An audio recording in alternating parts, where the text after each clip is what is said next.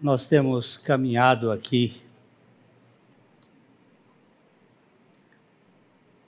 no livro de Hebreus e nós não vamos parar de todo, mas vamos olhar aqui um, um texto à luz da nossa história. É, Hebreus capítulo 1, o versículo 1 e 2. Hebreus 1, 1 e 2.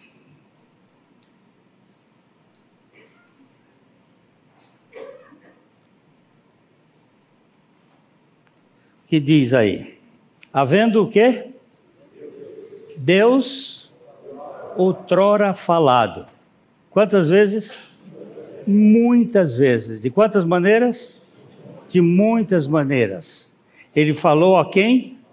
Aos pais pelos profetas. Os pais aqui são o povo judeu, ele está falando, escrevendo uma carta aos judeus. Mas nesses últimos dias, nos falou pelo Filho, a quem constituiu herdeiro de todas as coisas, pelo qual também fez o universo. Nosso Pai querido, nós, diante da tua palavra, nós pedimos ao Senhor que, da mesma maneira que tu inspiraste, agora tu nos reveles pelo teu Espírito. Fala aos nossos corações, para que em tudo Cristo seja glorificado. No nome dele. Amém. Nós falamos aqui numa outra ocasião das maneiras de Deus falar. Vamos fazer uma recapitulação. Deus falou na criação com a sua palavra gerando as coisas. É, no capítulo 1 de Gênesis, no versículo 3, nós temos ali Deus criando em primeira mão a luz. É, disse Deus: haja luz, e houve luz. A luz é a matéria-prima da criação. E a, os estudiosos estão dizendo que é exatamente isto é a matéria-prima da criação. No Salmo 33, no versículo 9, o salmista vai dizer que foi tudo criado pela palavra, pois ele o quê? Falou e tudo se fez. Ele ordenou e tudo passou a existir. Então há uma linguagem criacionista de Deus. É, em Hebreus, no capítulo 11, no versículo 3, nós temos a palavra de Deus dizer: pela fé entendemos que foi o universo formado pela palavra de Deus, de maneira que o visível veio a existir das coisas que não aparecem. Por trás dos prótons, elétrons e nêutrons, dos quakers e todos os substratos do átomo, está a palavra de Deus. Deus falou. Deus fala através da criação. Ele não só falou para criar, mas ele fala através da criação. Nós vimos aqui no outra vez no Salmo 19, versículos de 1 a 6, o grande discurso da criação. Os céus proclamam ou declaram a glória de Deus e o firmamento anuncia a, as obras das suas mãos. Um dia discursa a outro dia e uma noite revela conhecimento a outra noite. Não há linguagem, não há palavras, e deles não se ouve nenhum som. No entanto, por toda a terra se faz ouvir a sua voz. Se não, é engraçado, no há som e faz ouvir a voz, e as suas palavras até os confins do mundo. Aí pôs uma tenda para o sol, o qual, como um noivo que sai dos seus aposentos e se regozija como um herói a percorrer o seu caminho. Principia numa extremidade dos céus e até a outra vai o seu percurso e nada refoge ao seu calor. O verso 7 ele vai dizer que a lei do Senhor é perfeita e aí vai contando o que, que é a palavra do Senhor. Então ele falou para a existência e a existência fala dele, fala da realidade divina. Em Romanos capítulo 1, versos 20 e 21, o, apóstolo Paulo está dizendo uma coisa muito interessante. Ele diz assim: porque os atributos invisíveis de Deus, o seu eterno poder, como também a sua divindade, uh, claramente se reconhecem desde o princípio do mundo, sendo percebidos por meio das coisas que foram criadas.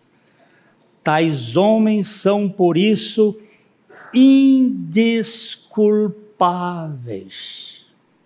Quando você olha para o meu relógio e acha que meu relógio foi fruto de uma explosão, você não tem desculpa a não ser chamar você de nécio palavra mais clássica para dizer estúpido, mais claro. Porque os atributos invisíveis de Deus são percebidos, verso 21. Porquanto, tendo conhecimento de Deus, não glorificaram como Deus, nem lhe deram graças, antes se tornaram nulos em seus próprios raciocínios, obscurecendo-lhes o coração insensato, sem juízo, estupidificado. Simples assim. Deus falou na criação, Deus fala pela criação. Deus falou através dos anjos. Os anjos também têm um discurso. Ainda que eu fale a língua dos homens e dos anjos, se não tiver amor, serei como um metal que soa. Eles também falam. Nós vimos hoje, o pastor Maurício leu aqui Daniel capítulo 9, versículo 21. Vamos dar um olho, recordar este, versículo 21 e 22. Ele diz: Falava eu ainda, Daniel, estava muito fraquinho, ele falava ainda na sua oração quando o homem Gabriel, você vê como é que ele chamou o anjo, porque ele tinha uma teofania, uma, um aparecimento como homem, mas era um homem que voava, é engraçado. Parecia o, o Homem-Aranha, né? O, o, homem que, que tinha, uh, que eu tinha observado na minha visão no princípio, veio rapidamente voando e me tocou a hora do sacrifício da tarde, e o verso 22 diz assim: ele queria instruir-me, falou comigo e disse: Daniel, agora saí para fazer-te entender o sentido. Você está vendo os anjos falando, a linguagem dos anjos, a linguagem de Deus. Maria, Maria, aquela jovenzinha, ela recebeu a visita do, Gabriel, do, do anjo Gabriel, está em Lucas capítulo 1, verso 26. Ela, ela estava é, no sexto mês foi o anjo Gabriel enviado da parte de Deus para uma cidade da Galiléia chamada Nazaré. E a, uma virgem desposada com um certo homem da casa de Davi, cujo nome era José, a virgem chamava-se Maria. E entrando o anjo onde ela estava, disse: Alegra-te muito favorecida, o Senhor é contigo. Então Deus falou para a criação, Deus fala através da criação, Deus fala pelos anjos, falou muitas vezes por anjos, nós temos muitos textos que vão dizer isto. Ele falou e fala pelos sonhos. Eu hoje quero falar um pouquinho sobre um sonho que ele falou. Ele fala por sonhos. Nós temos o caso de Jacó, nós temos o caso de José, nós temos o caso de Daniel, nós temos Paulo tendo sonhos e Deus falando através de sonhos. Existem sonhos bobos, existem sonhos que são pesadelos, mas existem sonhos reveladores. E ele revela tanto aos seus como aos do mundo. O Nabucodonosor, por exemplo, teve uns dois sonhos que extremamente importantes que Deus falou através desses sonhos. E ele falou com José, não é? Vamos só citar esse em Mateus 1, 20. Ele falou para José o, o marido da Maria, quando ponderava nestas coisas, eis que lhe apareceu em sonho um anjo do Senhor, dizendo: José, filho de Davi, não temas receber Maria, sua mulher, porque o que nela foi gerado é do Espírito Santo. Esse homem, ele me faz tirar o chapéu. Você sabe que eu tenho uma admiração por esse José. Pouco se diz dele mas ele estava desposado, não, ele estava é, prometido à sua, à sua noiva, ele ainda não tinha tido relacionamento, mas já era um, um casamento. Ele já estava, de certo modo, comprometido. E aí ele percebe que a, a barriga da noiva está crescendo. E ele ponderou que ele não podia fazer escândalo. E ele quis sair é, assim de modo modo de um homem llano, educado, que sair da, da, da, do relacionamento, e ele tem esse sonho, e um anjo falou com ele. E Maria sabia que ela estava grávida pelo Espírito Santo, porque ela não tinha ido em nenhum motel, ela não tinha tido encontro, mas ele, ele não tinha nenhuma prova. Ele não, não teve ninguém para dizer, ele não ser o anjo que veio em sonho. E ele tomou aquilo como certo. Para mim, esse, esse José é o tipo da fé. Creu na palavra e descansou. E ele, Deus falou pelos profetas, como nós lemos ali, havendo Deus outrora falado muitas vezes, de muitas maneiras aos pais, pelos profetas, está cheio. Desde o profeta Abraão, nós temos Deus falando, isso na, na estrutura patriarcal, mas ele falou pelo profeta é, Noé, nós temos Deus falando. Antes de haver escritura, ele falou com Abraão, e Abraão falou depois é, muitos profetas falaram, é, ele também fala pela nossa consciência. Em Romanos capítulo 2, versículos 14 a 16, diz assim: Quanto mais os gentios, que não têm lei, procedem por natureza de conformidade com a lei, não tendo ele não tendo lei, servem eles de lei para si mesmos. Estes mostram a norma da lei gravada no seu coração, testemunhando-lhes também a consciência e os pensamentos, os seus pensamentos mutuamente acusando-se ou defendendo-se. No dia em que Deus, por meio de Cristo, Jesus julgar os segredos dos homens de conformidade com o meu evangelho. Aqui mostra que a consciência do homem é uma linguagem. No meio mais distante, onde pessoas nunca ouviram nada da palavra de Deus, tem uma consciência onde estão marcados os princípios e os mandamentos de Deus, eles são universais.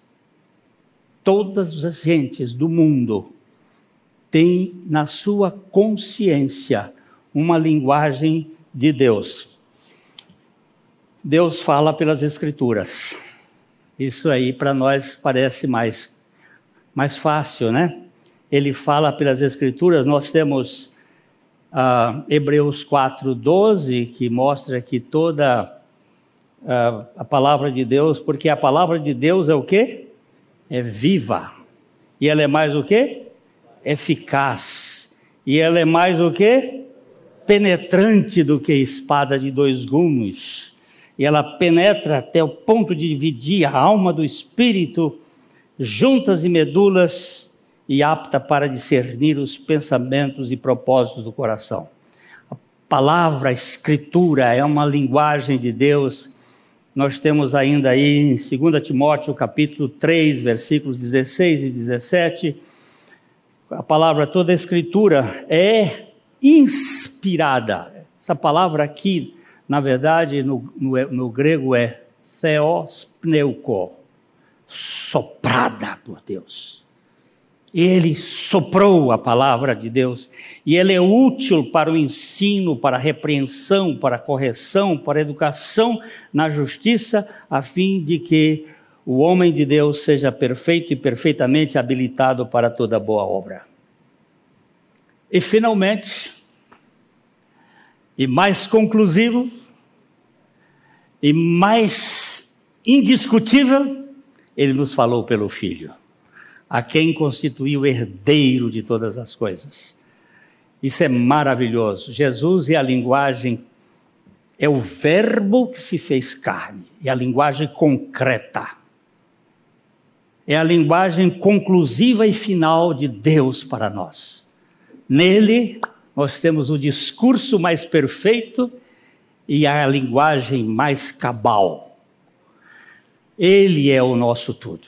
Hoje pela manhã, o Márcio Frois trouxe um estudo muito precioso sobre a igreja de Laodiceia, em que ele mostrou que o problema de Laodiceia, como também era o problema de Colossos, era a cristologia. Eles estavam colocando Cristo no lugar secundário, fazendo Cristo ser menos. Eles puseram até Cristo do lado de fora, que ele está batendo a porta. E quando nós perdemos Cristo de vista, nós entramos realmente numa desordem. Mas eu queria falar hoje aqui só uh, uma história do sonho. Deus falou e fala por sonhos. Não vamos dar crédito a todo sonho, mas os sonhos, muitas vezes Deus tem ensinado e Ele continua falando por sonhos. Em 1979, eu hospedei na nossa casa, a Camita e eu, nós hospedamos o pastor Frederico Vitols. Frederico Vitols foi o pastor fundador desta igreja. Eu tenho aqui na minha frente a irmã Olga, de 101 anos de idade. Ela é das primeiras da geração de 1939.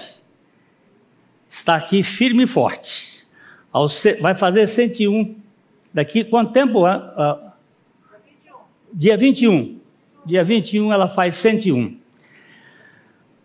E é das primeiras. E o Frederico Vitols esteve na, na nossa casa. Ele veio para a, comemoração dos 40 anos de história dessa igreja. Era um homem muito querido. Talvez o, o maior hebra, hebraísta que eu conheci pessoalmente. Ele era um estudioso da Bíblia e do hebraico, foi professor muitos anos e ele me contou uma história. Ele disse: Você sabe, Glênio, como essa, essa igreja surgiu? E ele disse: Olha, é, um casal de índios, ali de São Jerônimo das, da Serra, esse casal tinha estudado num colégio jesuíta que havia por ali, eles eram caigangues. Eles estudavam, estudaram até uma certa escolaridade, e, e eles catavam café. Vocês se lembram que o norte do Paraná, ele surge na veia do café. E esse casal estava catando café numa fazenda na região de Rolândia. E quando eles estavam ali trabalhando naquela fazenda, a mulher viu um baú na casa da senhora onde ela estava trabalhando.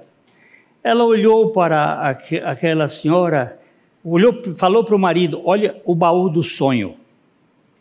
Ela tinha tido um sonho de um baú.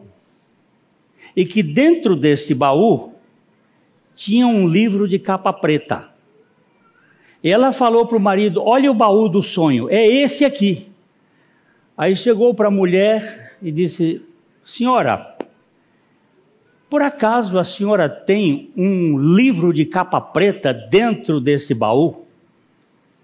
E a mulher fez o sinal da cruz e disse: Cruz credo, eu tenho sim. Mas o padre disse que esse livro era um livro apócrifo, que era falso. É uma Bíblia de um protestante que me deu. E eu não podia ler esse livro, porque ele só tem 66 livros. Ela disse: A senhora me vende esse livro? Ela disse: Não, eu te dou. Eu quero tirar essa praga de dentro da minha casa. Ela pegou o livro, fez a catação e sumiu. E desapareceu. Isso foi por volta de 1936, 36 para 37. Lá pelo ano de 1938, eles apareceram na igreja presbiteriana independente da rua Mato Grosso. E lá eles compareceram perante um pastor preto. Quem era o pastor preto? Pastor Jonas Dias Martins. Com a Bíblia na mão.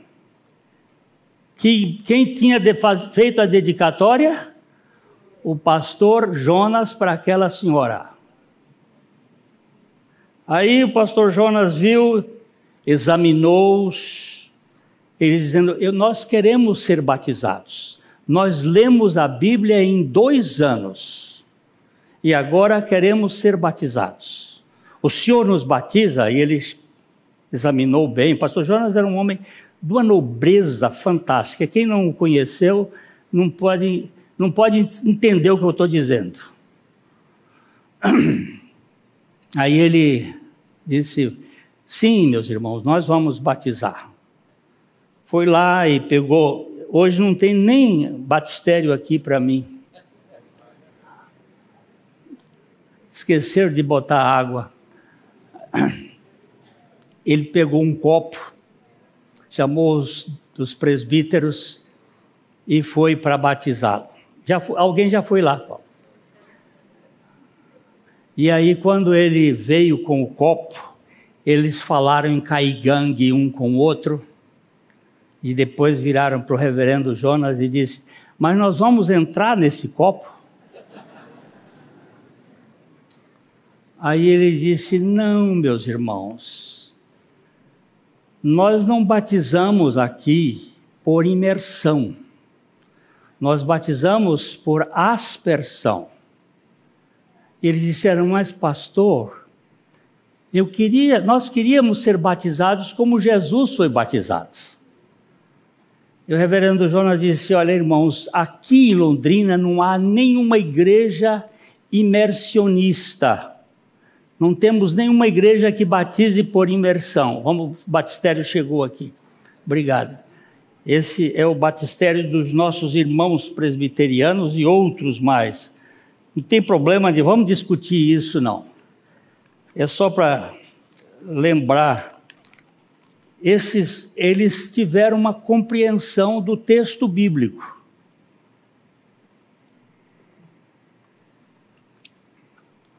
Aí o reverendo Jonas disse: Irmãos, vocês querem ser batizados por imersão?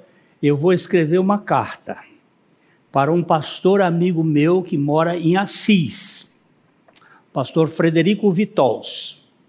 E vocês vão lá e com esta carta que eu vou apresentar, ele vai batizar vocês. E eles então foram a pé, de Londrina até Assis. São 125 quilômetros. É, é 200 quilômetros, porque era muito, muito curvento, né? Chegaram na casa do pastor Vitols, se apresentaram.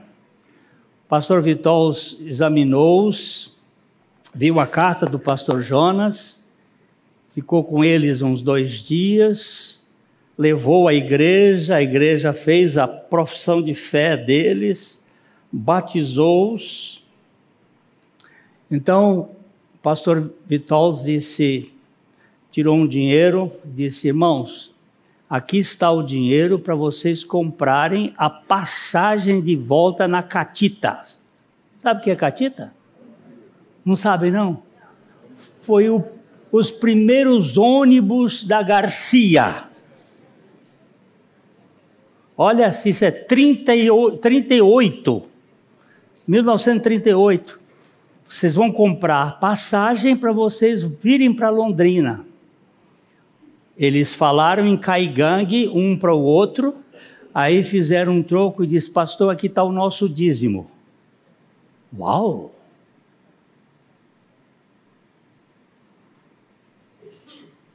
Nunca tiveram pastor para instruir, só lendo a Bíblia. por causa de um sonho. Aí eles vieram. O pastor Vitols disse assim: Meus irmãos, ele chamava-se João e ela Maria. Eu não consegui o nome deles depois, porque quando eu fui conversar com o pastor Vitols, ele tinha morrido. Morreu logo depois eu não tive mais o privilégio de saber o nome deles, para saber se tinham descendentes. Só sei que era João e Maria. E eles, ele disse: Onde é que vocês moram? Moramos num sítio em Ibiporã, em tal lugar assim. Dois, dois meses depois, o pastor Vitols veio e começou a procurá-los, achou-os, e aí começou a mexer e andar procurando, e aí começou a encontrar gente, os, os Moritz, os uh, Teixeira, Juvenal Teixeira e a turma dos Teixeira, e encontrou um, uma turma lá dos Moreno, que vinham de vários lugares, de Minas, de São Paulo, de, de Santa Catarina, eu sei que vocês viram 59. É, Mazieiro.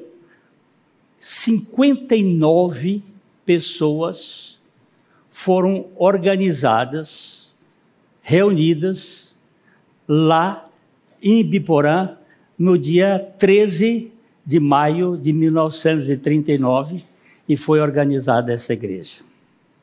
Ela ficou em Biporã por cerca de um ano e veio para cá, ficou um tempo na Mato Grosso ali com, com Maranhão, depois foi para Rio Grande do Norte e de lá para cá. Esse terreno, a companhia de terra, ela doava terrenos para as igrejas a, igreja é, presbiteriana ficou ali na Benjamin Constant, a igreja metodista ficou lá no bosque, ali na frente, a igreja. E eles, for, eles dividiam. E esse terreno aqui ficou para a igreja Holiness. Mas tinha um, uma coisa lá, um, um artigo que dizia: se em dois anos você não construísse, você perdia o terreno. E o terreno estava aqui há quatro anos sem construção, e o pastor Luiz de Assis, que estava pastoreando a igreja lá no Rio Grande do Norte, quer dizer, na rua Rio Grande do Norte, foi entrou e o pedido e a companhia de terra deu. Esses dois terrenos, aquele terreno de lá não é da, do tempo, foi comprado pelo pastor Eliseu Ximenes. Mas o que eu queria dizer é que um sonho fala de uma coisa que a gente precisa entender. Muitas vezes Deus fala através dos sonhos. Aquela mulher e aquele homem leram a linguagem uh, inspirada de Deus. Por este conhecimento, por essa leitura, eles conheceram aquele que é a linguagem final, que é Jesus Cristo. Eu sei que hoje existem muitas formas de evangelização, mas a melhor forma de evangelização é a palavra de Deus, é ler a palavra de Deus, é conhecer a palavra de Deus é através da palavra. Paulo diz a Timóteo: pregue a palavra. E diz: prossiga na leitura. Que leitura era essa? A leitura da palavra, a leitura do Velho Testamento, a leitura dos textos e depois das cartas, porque essas cartas só vieram surgir muito tempo depois, e os livros do Novo Testamento. Então, meus irmãos, nós temos uma história desta igreja marcada pela palavra. O início dela, o, pastor Vitol me disse: Eu fiquei constrangido pelo testemunho daqueles dois irmãos, que me obrigaram a vir buscá-los, porque tratava-se de pessoas que tinham tido o descortinamento, tirou o véu através da palavra de Deus. Não houve pastores, nem evangelistas, nem ninguém, simplesmente a palavra de Deus. Eu sei que esta igreja tem uma história muito marcante. Vocês viram que logo no segundo ano ela possuía 13, 13 congregações espalhadas.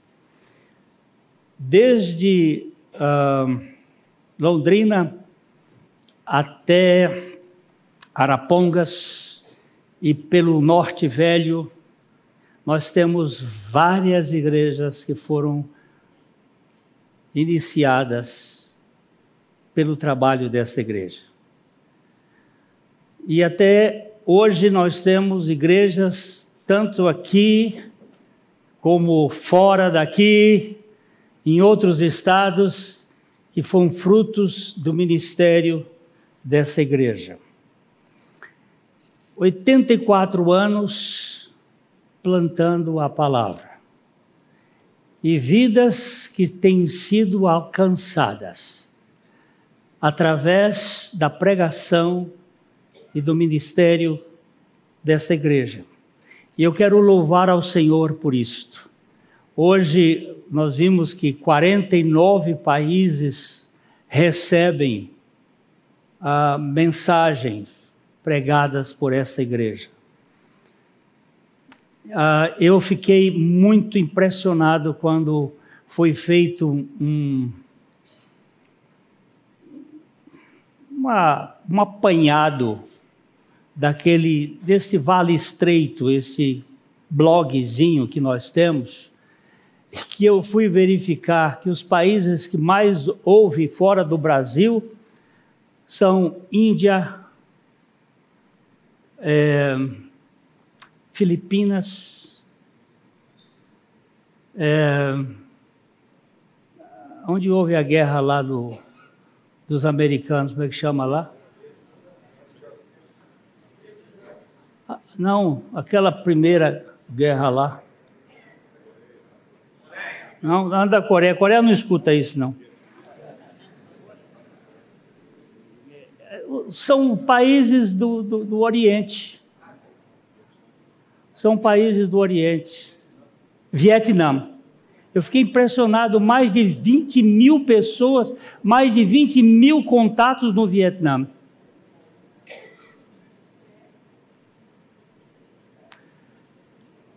Tem Deus falando de muitas maneiras, Ele vai falando através da Sua palavra e nós não podemos perder tempo com discussões inúteis. Nós temos uma mensagem que Deus levantou aqui nessa igreja, através de um homem, um pastor, itinerante que colocou uma semente de Cristo crucificado e nós crucificados juntamente com Ele. E isso tem tido efeito muito grande na vida de muitas pessoas. Eu posso olhar de um lado para o outro e ver o bafo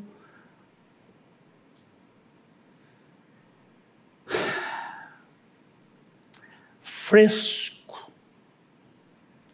e cheiroso do pastor Abuchaí, anunciando: Cristo não morreu somente por mim, ele me levou a morrer juntamente com ele, para que a vida dele se manifeste em mim. E a nossa visão é esta: conhecer a Cristo crucificado e fazê-lo conhecido por todo lugar, por meio da graça. Não conhecer apenas intelectualmente, doutrinariamente, mas conhecê-lo experimentalmente. Cristo não morreu apenas por mim, ele me fez morrer juntamente com ele, para que a vida dele seja a minha vida. Então, meus irmãos, eu louvo a Deus pelo sonho da irmã Maria. Ela vai ficar na minha vida só como a irmã Maria, esposa do irmão João, que tiveram o privilégio de ler a Bíblia em dois anos e, pela revelação do Espírito Santo, tomarem uma posição que deu origem a esta comunidade. Você às vezes está querendo coisas novas. Você às vezes quer alguma outra uma outra fórmula de adoração. Alguém diz, pastor, a gente podia modernizar um pouco o nosso culto. Eu digo, deixa eu morrer, meu irmão. Vamos continuar do jeito que nós estamos, porque esse jeito simples, de olhar somente para Jesus, o autor e o consumador da nossa fé, e olhar para a palavra de Deus.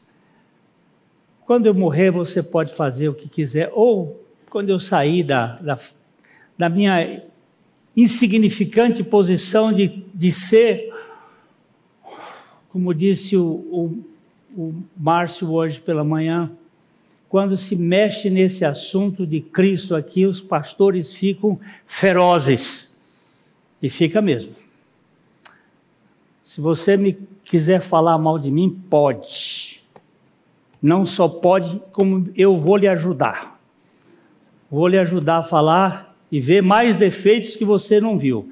Mas se você quiser meter o bedelho na pregação de Cristo crucificado, você vai ter um leão feroz para lutar contra isso, porque não temos outra mensagem a não ser Jesus Cristo e esse crucificado, o poder de Deus para a salvação de todo aquele que crê e que nos levou a morrer juntamente com Ele, para que Cristo seja o tudo em nós. Eu louvo a Deus pela, por esta igreja e pela história dessa igreja, nesses 84 anos que o Senhor continue operando nela para que mais vidas sejam alcançadas, sejam aqui, seja aqui ou seja em outra parte do mundo, mas que vidas sejam alcançadas por esta mensagem.